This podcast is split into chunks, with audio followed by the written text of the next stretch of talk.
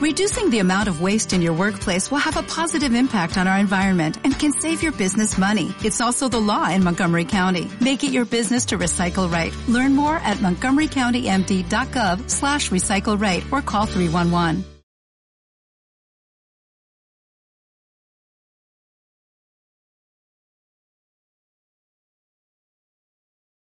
Perdone, ¿de qué medio es? EDATV. ¿De? EDATV.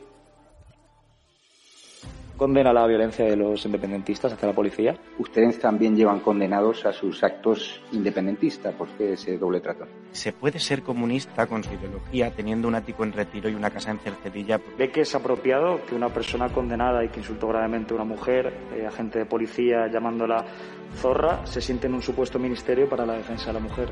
Va a cumplir usted su promesa de abandonar el Congreso en 18 meses, aunque ya han pasado varios años desde que hizo esas declaraciones para regresar a la República Catalana.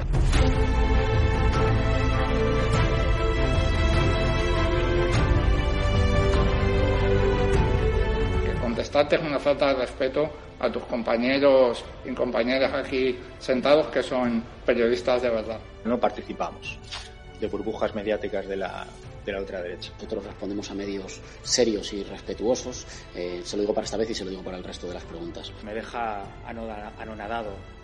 Realmente nunca nadie me había preguntado eso.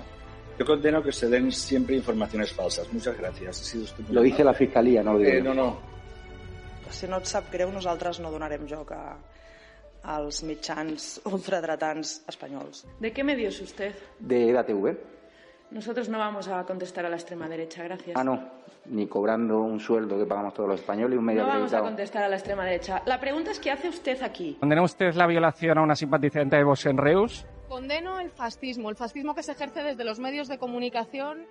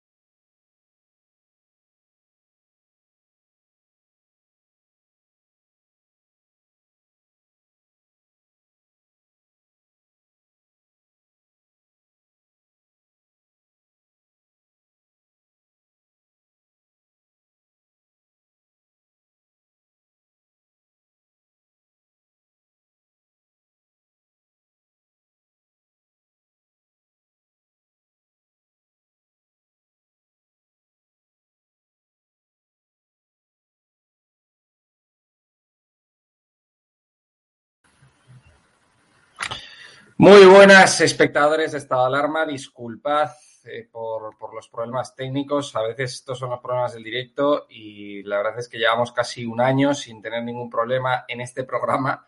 Eh, pero la verdad es que ha venido hoy todo junto, intentando través del móvil y no se me escuchaba el micrófono, se me ha ido la conexión en el, en el ordenador, algo la verdad es que sorprendente, pero bueno, no me voy a enrollar más. Eh, vamos a comenzar. Voy a presentar rápidamente a nuestros invitados de hoy, que como estaba intentando decir antes, Agustín Martínez no va a poder eh, asistir, eh, pero bueno, ha venido con nosotros nuestro querido subinspector de la Policía Nacional, Alfredo Perdiguero, con el que vamos a contar eh, una de las noticias. Y también va a estar con nosotros Fernando de Rosa, que es senador del Partido Popular por Valencia y magistrado de la Audiencia Provincial de Valencia. ¿Qué tal? ¿Cómo estáis? Bienvenido.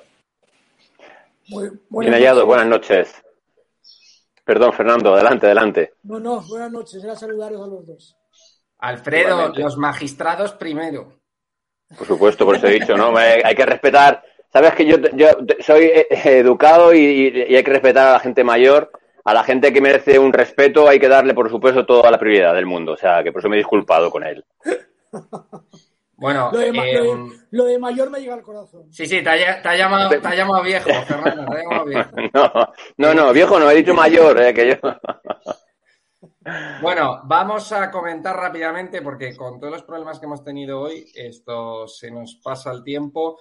Eh, tenemos varios temas que tratar. Tenemos que, que tratar el tema del jefe de prisiones de Marlaska, que de forma vergonzosa se jactó de vaciar las cárceles dos días antes del crimen del Ardero. Y es que, claro, la, lo, pues, lo gracioso de este asunto, bueno, lo triste de este asunto más bien, es que el detenido por este crimen del niño del Ardero estaba en libertad condicional por buen comportamiento.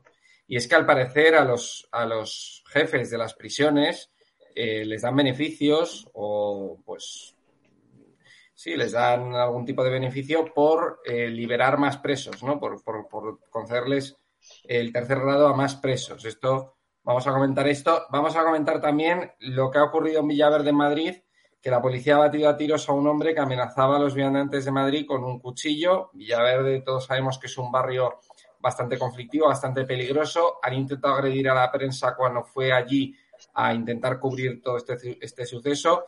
Y esto, pues, me gustaría que Alfredo comentase también en qué casos la policía eh, puede sacar el arma y disparar, ¿no? Y, matar, por ejemplo, a un hombre, ¿no? Eh, que esté, pues, amenazando con un cuchillo o lo que sea, ¿no? Eh, ha sido bastante polémico también este asunto. Pero bueno, vamos a comenzar con el tema de, del crimen del ardero y del tema de las prisiones. Fernando, comentaba un poco qué pasa con este asunto y, qué pasa, que están liberan, o sea, intentan liberar a más presos para obtener más beneficios. Es que esto me parece una vergüenza.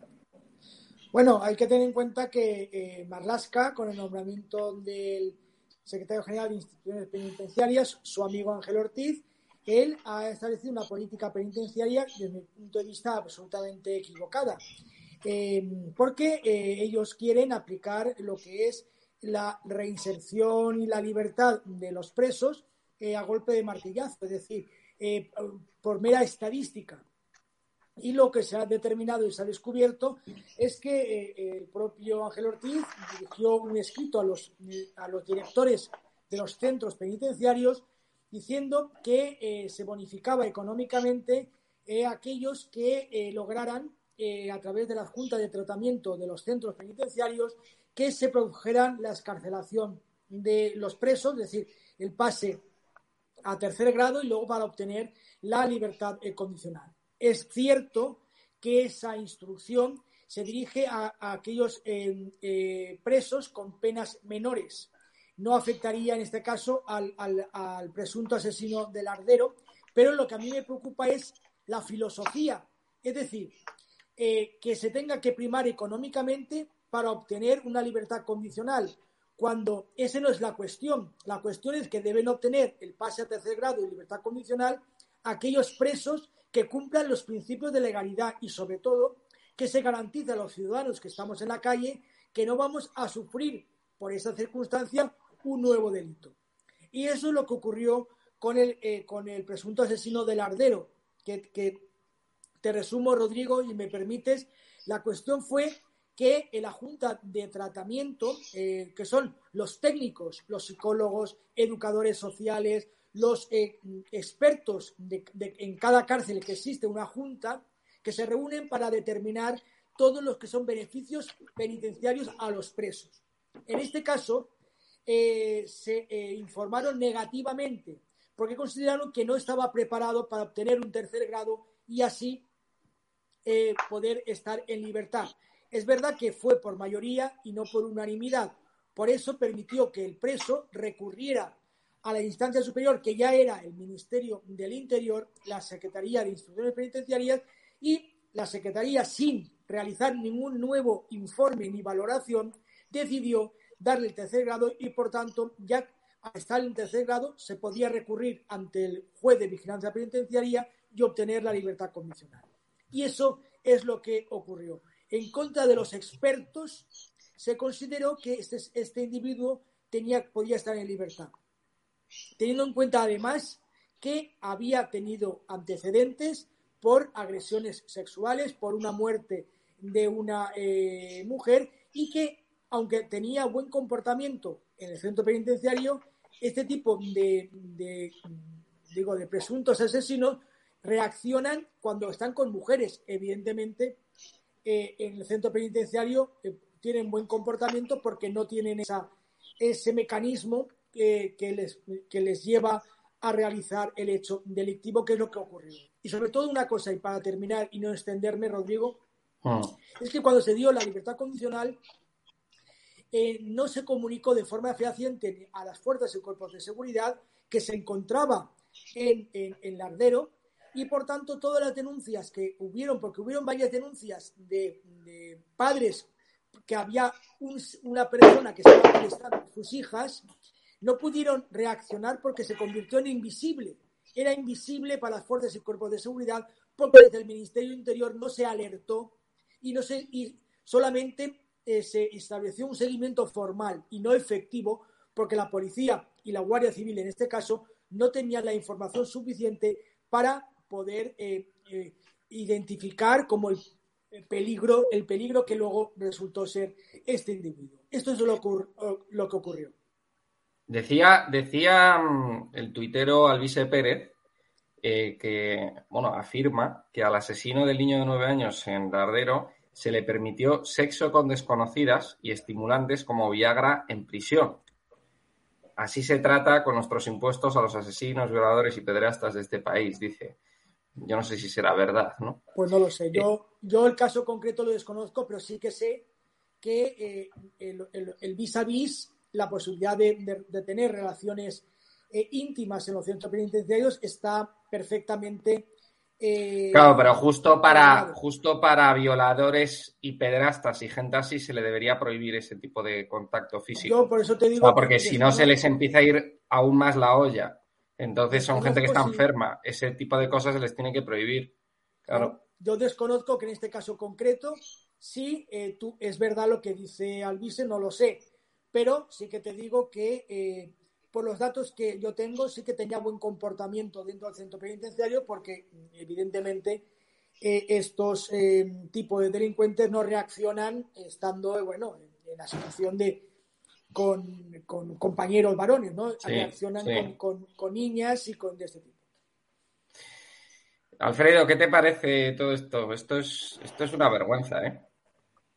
Hombre, desde luego, te digo, que haya que, que, haya que fomentar. Eh, mira, yo lo comentaba con Fernando el otro día, eh, la legalidad está ahí y el tercer grado, evidentemente, eh, se contempla como libertad provisional, se contempla como se contempla en la ley, que es más de tres cuartas partes de la, de la, de la condena cumplida, la buena conducta mantenida en, el, en la cárcel y que luego que esté reponiendo, pagando la, eh, la, la voy a decirlo, eh, la pena civil, es decir, que esté, que esté resarciendo esa, esa pena impuesta civil.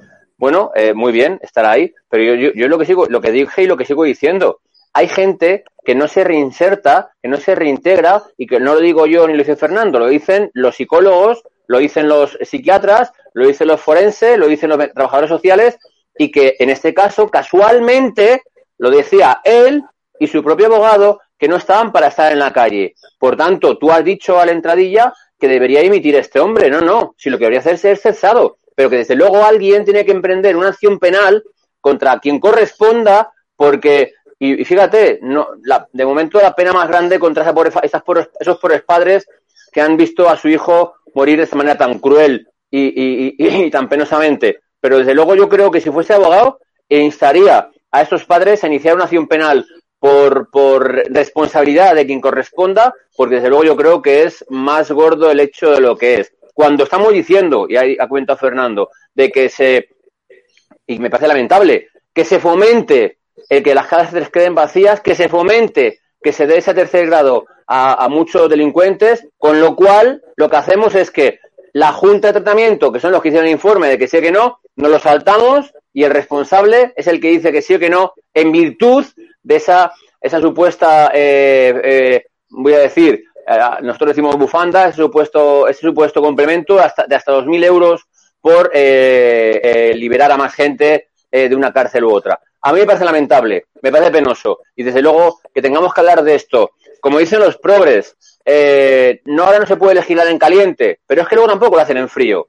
Esa es la pena de lo que tenemos. Y que tengamos que hablar de esto en un momento como este tan delicado, con la muerte de un niño de ocho años, me parece lamentable y penoso cuando eh, yo les digo a estos progres, muy bien, vale, esta gente no se inserta, esta gente no se reintegra, ¿qué hacemos con ellos? Que me digan qué alternativa o qué solución se puede dar para proteger a nuestros niños, niñas y mujeres de, de, gente como esta. Y que luego nos expliquen lo que sea y Fernando, como está eh, experto en el tema y como senador que es, pues que digan si es mejor o peor, pero que evidentemente se exponga en las cámaras de representación la solución para estos casos en los cuales no hay forma humana de reinsertarles, ver qué hacemos, porque el Poder Legislativo está para algo y el Ejecutivo igualmente. Entonces, habrá que darle armas al, al Poder Judicial para que lo hagan, aunque en este caso el juez de vigilancia dijo que sí, que podía salir, salía, podía salir dos, dos, dos, dos años antes y el fiscal no se opuso. Porque fíjate, eh, la doctrina que no se podían juntar penas. Este hombre, la última pena tenía 20 años por asesinato con una alevosía de una mujer de 26 años y 10 años por la agresión sexual, 30 años, que se juntaron una pena de 25 años, de los cuales ha cumplido 23. Y nos quedamos tan pichis. Yo creo que esto, desde luego, cuando, cuando, cuando, cuando menos yo, ¿eh? Ojo, hablo como subinspector de policía, yo creo que debe haber una responsabilidad penal, o por lo menos civil, y que alguien debe pagar por ello. Y no, ya no digo política, claro. Hmm. Fernando, eh, bueno, voy a hacer una cosa, eh, pues poco, me voy a saltar el protocolo, un poco el programa. Es que te quiero preguntar, porque yo creo que también le va a interesar mucho a los espectadores, el tema es, es una noticia aparte, pero el tema de la recusación, mmm, esto de Íñigo Rejón, sobre el caso de la patada de Íñigo Rejón, que la Audiencia Provincial de Madrid ha rechazado la recusación, eso en términos jurídicos, ¿eso qué significa? O sea, ¿qué, qué puede ocurrir con eso? Bueno, eh, es, eh, o sea, cuando una audiencia, la... tú por ejemplo que eres magistrado, cuando la audiencia, eh, pues rechazáis la recusación en el caso de la patada de Rejón, ¿eso, eso por qué? Bueno, eh, vamos, el mecanismo que establece la propia ley de enjuiciamiento criminal establece que eh, cualquier investigado puede recusar al juez por considerarlo que no mm, se puede vulnerar la imparcialidad por cualquier circunstancia o porque considera que el juez no va a ser imparcial a la hora de eh, poder tramitar su asunto. Entonces, hay un mecanismo. Eh, o el juez, si considera que no va a ser independiente, porque imaginaros que eh, sea eh, amigo de, de, la otra parte, ¿no? Entonces, ahí hay una caso, causa de abstención. Yo abstengo porque creo que puedo no tener la imparcialidad necesaria. En el caso de no hacerlo, te pueden recusar. Entonces, tú puedes aceptar la recusación o no. Si la aceptas, pasa el asunto a otro juez. Si no la aceptas, tú puedes, eh, entonces se recurre ante la audiencia y la audiencia determina si hay causa o no para oh. apartarte del asunto. En este caso, la audiencia ha dicho que no y por lo tanto continuará el procedimiento llevándolo el propio juez y eh, yendo hasta el final. Muchas veces la recusación o la abstención son mecanismos que se emplean legítimamente y legalmente, pero con intento de retrasar el asunto o por lo menos de embalidarlo eh, un poco pensando en una sentencia ante el Tribunal Constitucional, un recurso ante el Tribunal Constitucional o ante el Tribunal Europeo de Derechos Humanos, ¿no? Y, eh, es lo que emplearon los, los golpistas en el proceso, emplearon lo mismo la recusación de Pablo Llarena, la recusación de tal, para, digo, ya crearse una, una especie de, de coartada para recurrir ante el Tribunal Europeo. Esto es una práctica común y en este caso Rejón lo emplea. Gracias, Fernando. Perdonad por el paréntesis, pero la verdad es que me parece bastante interesante conocer este tema. Eh, mando un saludo también al sindicato de funcionarios de prisiones que nos están viendo, que es Tu Abandono Me Puede Matar, que son los, el sindicato de funcionarios de prisiones que nos están viendo ahora mismo. Les mando un saludo muy fuerte desde aquí y bueno, que sigan reivindicando eh, pues mejores condiciones ¿no? para, para este sector que está totalmente olvidado, que es una auténtica vergüenza, ¿no? Em, vamos a comentar el tema de, del tiroteo de Villaverde. Eh, lo, que ha ocurrido, me, ¿me permites, un, me permites un paréntesis, un minuto? Eh, lo que has dicho de los funcionarios de prisiones de tu abandono. Hay que reivindicar y exigir que se les considere autoridad para poder eh, trabajar en la cárcel se les haga una equiparación salarial con otros cuerpos eh, de penitenciario y también establecer medidas de protección eh, para ellos en su trabajo. Están abandonados por este ministerio, ni siquiera quiere reunirse con ellos y, son eh, un colectivo abandonado históricamente en este país. Quiero reivindicar en este programa que hay que apoyar todas las reivindicaciones que hacen los funcionarios de prisiones, porque yo profesionalmente trabajo con ellos y son grandes profesionales. Permíteme, porque no me he podido resistir, es decir, que hay que saber cómo se trabaja y en qué condiciones tan penosas están trabajando estos funcionarios en los centros penitenciarios. Perdóname. Pero sí. Yo añado más, añado más, Fernando. No, fíjate que no piden aumento económico, que lo que piden son. Me, he confundido, no es un sindicato. Una asociación. Todavía no es un sindicato. Todavía no es un sindicato. Cierto. Pero a lo que voy, eh, son los más reivindicativos, son los que más están denunciando, y es lo que está diciendo Fernando. Al final lo que están pidiendo los compañeros de prisiones simplemente son medios para poder trabajar con lo peor de la calle, que sean las cárceles. Es decir, es que no hablamos de que cualquiera, decimos que los que nosotros cogemos, detenemos en la calle y los ponemos a disposición judicial y los jueces mandan a las cárceles, son ellos con los que están. Y como dicen, se defienden con un boli, una camisa y un pantalón. Punto. Eso es lo que hay. Viste el otro día, un violento con un cuchillo, con un cristal quiso acuchillar al, al, jefe de sección, me parece que fue. Es decir, que lo que están pidiendo son medios, simplemente, fíjate qué cosa más gorda, medios para poder trabajar dignamente, para poder protegerse en el trabajo y para poder estar eh, haciendo un trabajo en condiciones. Fíjate tú. Perdona, Fernando, ¿qué vas a decir algo? No, no, no, y respeto, y que se le respete y se reconozca su trabajo. Sí. Eso es. Efectivamente. Eh, bueno, dicen, eh, os lo traslado, están diciendo muchas gracias Fernando de Rosa, de verdad se agradecen sus palabras, muchas gracias por acordarse de nosotros. Bueno, pues eh, nada, lo dicho, ¿no? Mucho ánimo y, así reivindicando. Vamos a, hablar ahora de, lo ocurrido en el barrio Villaverde de Madrid. ha habido, pues, un tiroteo. La policía ha batido un hombre que estaba amenazando a los, a los viandantes, a la gente que, estaba por la calle, con un cuchillo, ¿no?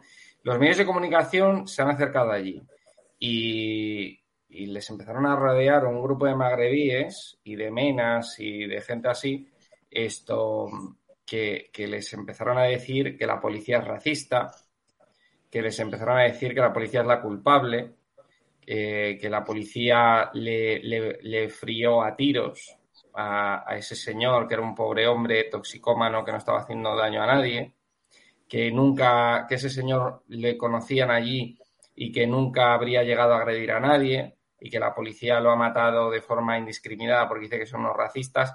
Claro, cuando dicen que son unos racistas, entiendo que este el que andaba con el cuchillo, aparte de toxicómano, sería marroquí o algo así, porque ese barrio está poblado de, gente procedente del norte de África, es decir, entonces eh, ha sido las imágenes mm, que nos han enseñado compañeros otros medios son lamentables, es decir, han intentado ir a, los reporteros que iban allí, eh, en concreto a uno de ellos, que es el antiguo compañero nuestro de estado de alarma, que es Josué, le, le, han quitado el, la espuma de, del micrófono, se le han tirado a la cabeza, eh, han tenido que llamar a la Policía Nacional esto para que los sacasen de allí porque les estaban rodeando y les iban a, pegar, o sea, les da igual que sean periodistas. Entonces, eh, bueno, lo ocurrido ahí la verdad es que es, grave, pero yo creo que también es un poco el pan de cada día allí en Villaverde, porque es que había uno que decía, no, es que yo pensé que era una reyerta de bandas, como si, claro, porque como si allí fuera algo normal, ¿no? Decían, es que pensé que era como una pelea de bandas, pero resulta que era el policía racista que estaba eh, abatiendo a, uno de nuestros queridos vecinos, ¿no? De Villaverde. Entonces, pero claro, le decía como con mucha alegría, no, no, no, es que pensé que eran de bandas, porque claro, ahí será totalmente normal. Alfredo, tú eres un inspector de Policía Nacional en Madrid. Entonces, conocerás bien este tipo de barrios peligrosos y, y bueno, coméntanos también en qué, en, qué, en qué momentos la policía puede abatir a una persona. Mira, una de las cosas que hablo con los políticos cuando, cuando me llaman, nos juntamos o coincidimos en algún acto siempre es que lo que hay que cambiar es la legítima defensa.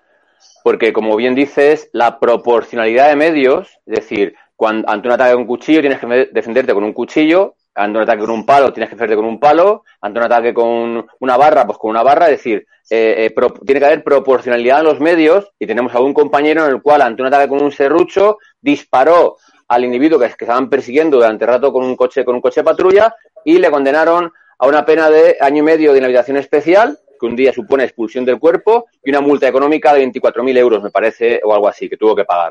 ¿Vale? Hablamos de una persecución a un individuo puntual en el cual no, da, no, no para al, al, al, a los indicativos de de la, zona y que acaba chocándose cuando sale el coche, sale con un serrucho y eh, le condenan porque entendían las magistradas de la audiencia provincial que no había proporcionalidad de medios en la defensa, es decir, de un serrucho contra la pistola y disparó a parte no vital, es decir, le, le disparó una parte del estómago, con lo cual se recuperó muy rápidamente, no tuvo ningún problema. Aún así hubo que indemnizarle. Bueno, esa es la primera. La segunda, mira, yo hace años firmé un decálogo que notaba la policía a firmar, en el cual te dice que, bueno, que primero tienes que, evidentemente, identificar tanto el ciudadano, eh, sopesar la, la, la, el grado de violencia que tiene ese ciudadano, en tercer lugar, eh, si persiste en la violencia y, y, peligra tu vida o la de los ciudadanos, eh, disparar, eh, sacar el arma. En cuarto, disparar al aire para intimidar a ese ciudadano. Si persiste en su actitud, disparar a partes no vitales. Evidentemente, si ya peligra tu vida o peligra la de cualquier ciudadano, pues evidentemente tendrás que disparar para intentar parar, cuando menos, o abatir a este, pues, a esa posible, a este, a este agresor. Vamos.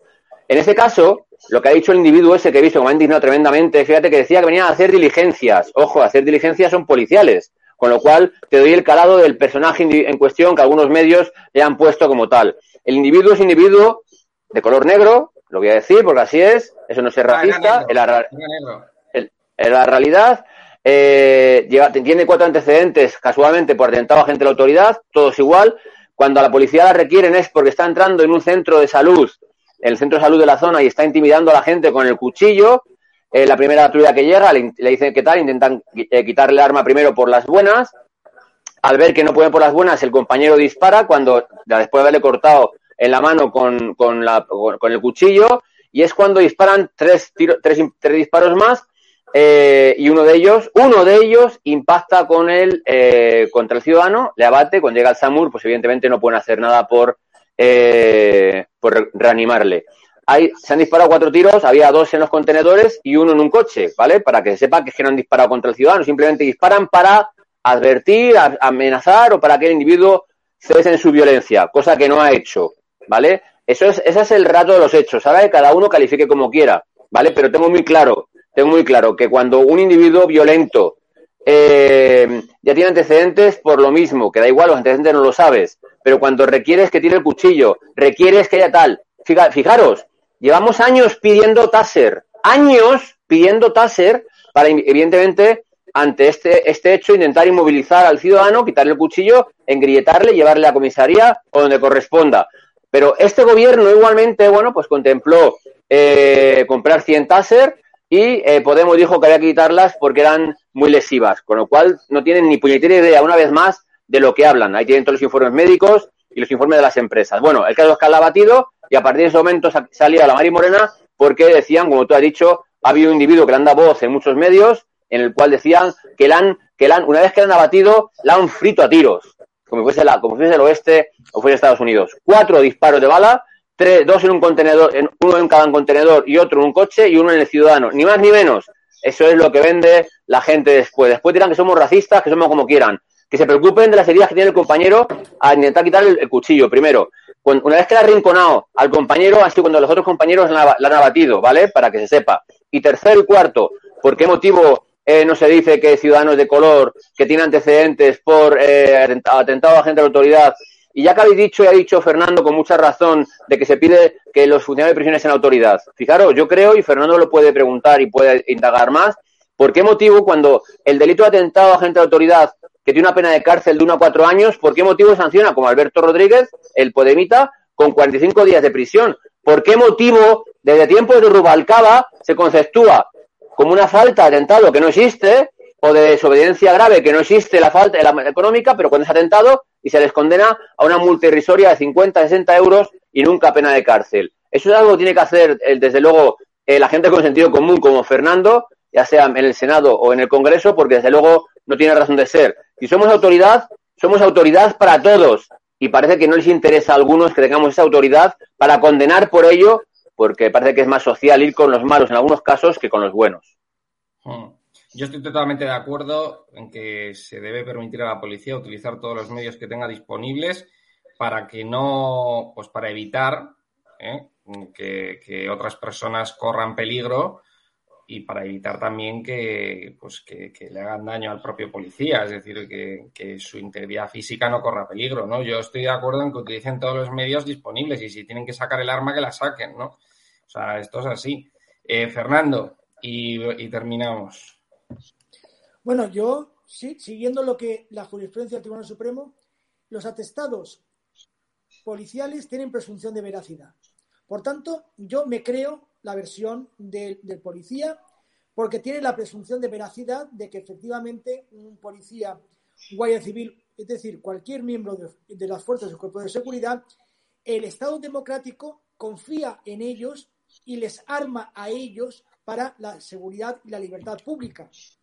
Por tanto, son ellos los que pueden emplear el, arma para eh, evitar que cualquier otro ciudadano tengamos peligro y por eso yo creo que efectivamente hay que apoyar siempre a las fuerzas y cuerpos de eh, seguridad.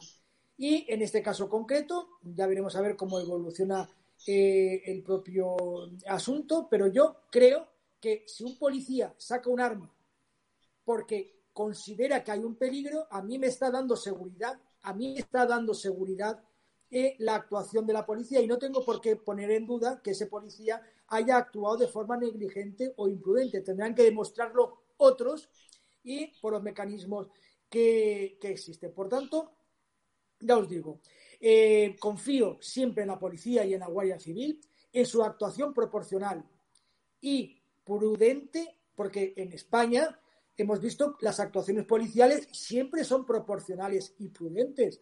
Siempre eh, están demasiado, demasiado a veces, Fernando, demasiado proporcionales a veces. En mi anterior eh, actividad o actuación eh, profesional como magistrado, solo te puedo decir que la policía y la Guardia Civil actúan siempre de una forma tan exquisita y prudente que cuando tienen que sacar un arma o tienen que realizar alguna actuación de fuerza, han estado mucho tiempo calibrando lo que va a ocurrir. Lo digo porque yo lo he visto profesionalmente. Por tanto, mm, en este caso concreto, me creo la versión de, del policía y la proporcionalidad.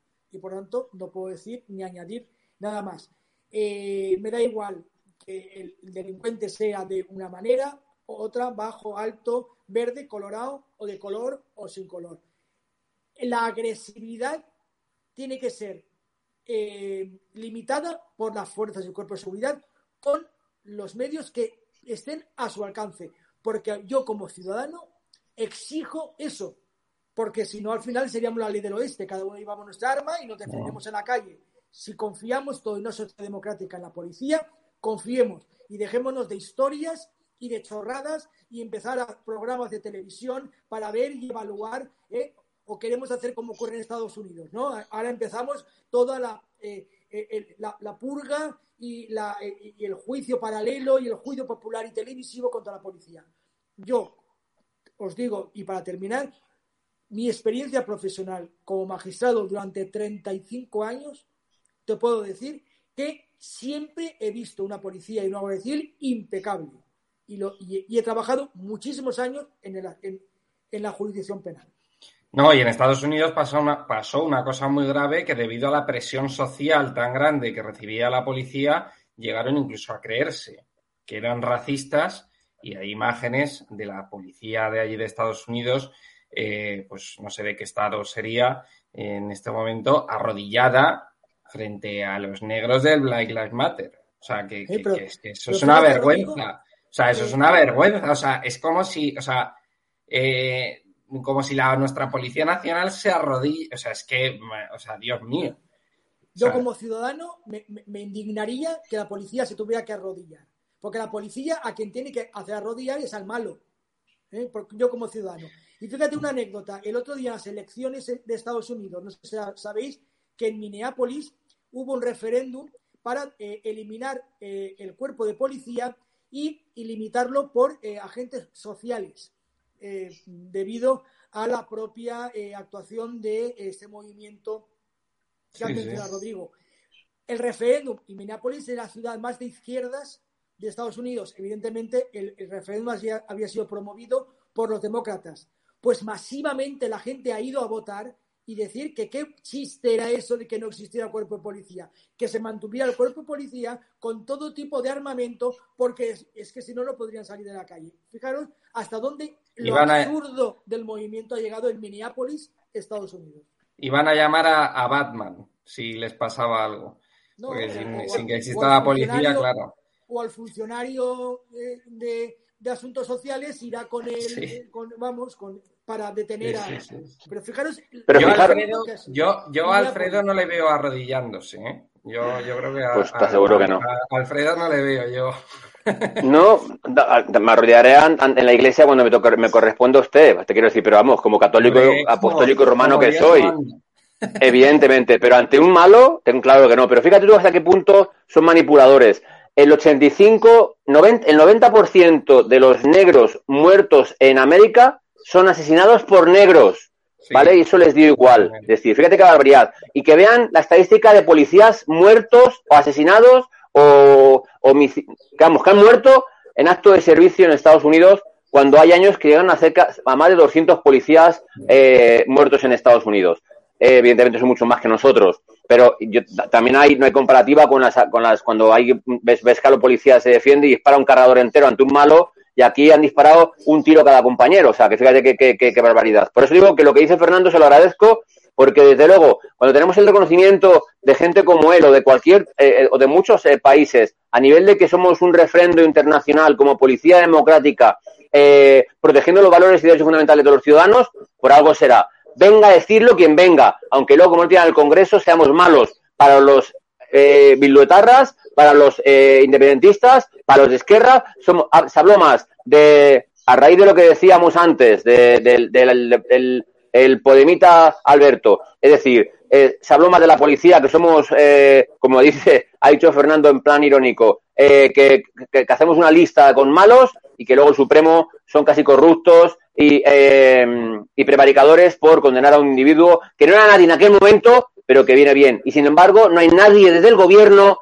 que les calle la boca. Eso sí que es penoso y vergonzoso. Pues muchas gracias, Alfredo, y muchísimas gracias, Fernando, por, por haber aceptado nuestra invitación otra semana más. Alfredo, yo ahora como estoy viendo la serie Geos, que ya te lo dije, cada vez que te veo, me, o sea, te veo como un geo, macho. O sea, no sé. Una buena serie, recomendada para que vean lo que sufren los compañeros para entrar. Es decir, a ese, a ese cuerpo de élite que siempre está entre los primeros del mundo cuando hay, un, hay una competición entre cuerpos de élite policiales, ¿vale? Eh, para que vean, o sea, tienen que ser ya policías, hacer la oposición muy dura para acceder a al curso. El curso antes era nueve meses, ahora siete meses y medio, para que vean cómo tienen que prepararse, cómo tienen que sufrir y en algunos cursos no quedar nadie Es decir, nadie será apto para el curso para poder tener un cuerpo de élite en España, del cual deberíamos presumir y que alguno parece que les pica. Gracias por el comentario igualmente, eh, Rodrigo. Gracias, Alfredo. Y gracias, Fernando. Un abrazo, buen fin de semana. Un abrazo, un abrazo a los dos. A, a los dos igualmente. Y muchísimas gracias a todos los espectadores de Estado de Alarma que nos han visto. Este ha sido el programa El Veredicto. Hemos hablado de este jefe de prisiones de Marlasca, a ver si va a dimitir o no. Eh, la verdad es que lo, que lo que ha salido a la luz en torno al tema de las prisiones, eh, pues debido a este crimen tan horrible del ardero, pues la verdad es que es vergonzoso, ¿no? Que les están dando el tercer grado a muchísimos presos porque parece que eso les da beneficios, etcétera. Y también hemos hablado de, del tiroteo que ha ocurrido en Villaverde. Hemos hablado de, pues, de que la policía, ¿no? Eh, pues ha actuado pues de forma, pues de como, como tiene que actuar, ¿no? Ante, ante un delincuente que está amenazando a la gente por la calle, ¿no? Los vecinos ahí, mm, la mayoría marroquíes, le han, pues, han increpado a los, a los medios de comunicación, a nuestros compañeros, y han increpado pues, a todo el mundo que estaba allí, han llamado eh, racista al policía que abatió a este hombre, pero bueno, eh, es lo que tiene que hacer la policía, la policía está para proteger y para usar siempre los medios disponibles, ¿no? Los medios que tiene disponibles. Así que, nada, muchísimas gracias por habernos visto, muy buen fin de semana, un saludo a todos y viva España.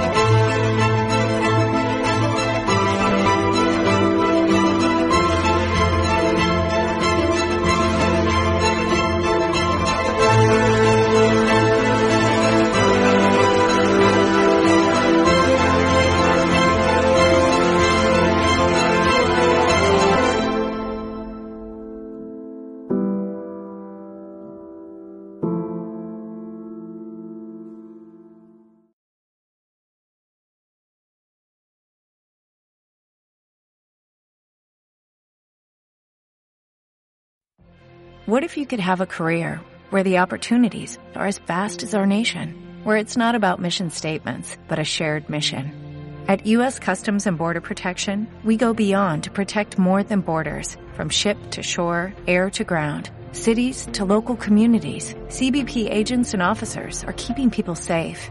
Join U.S. Customs and Border Protection and go beyond for something far greater than yourself. Learn more at cbp.gov/careers.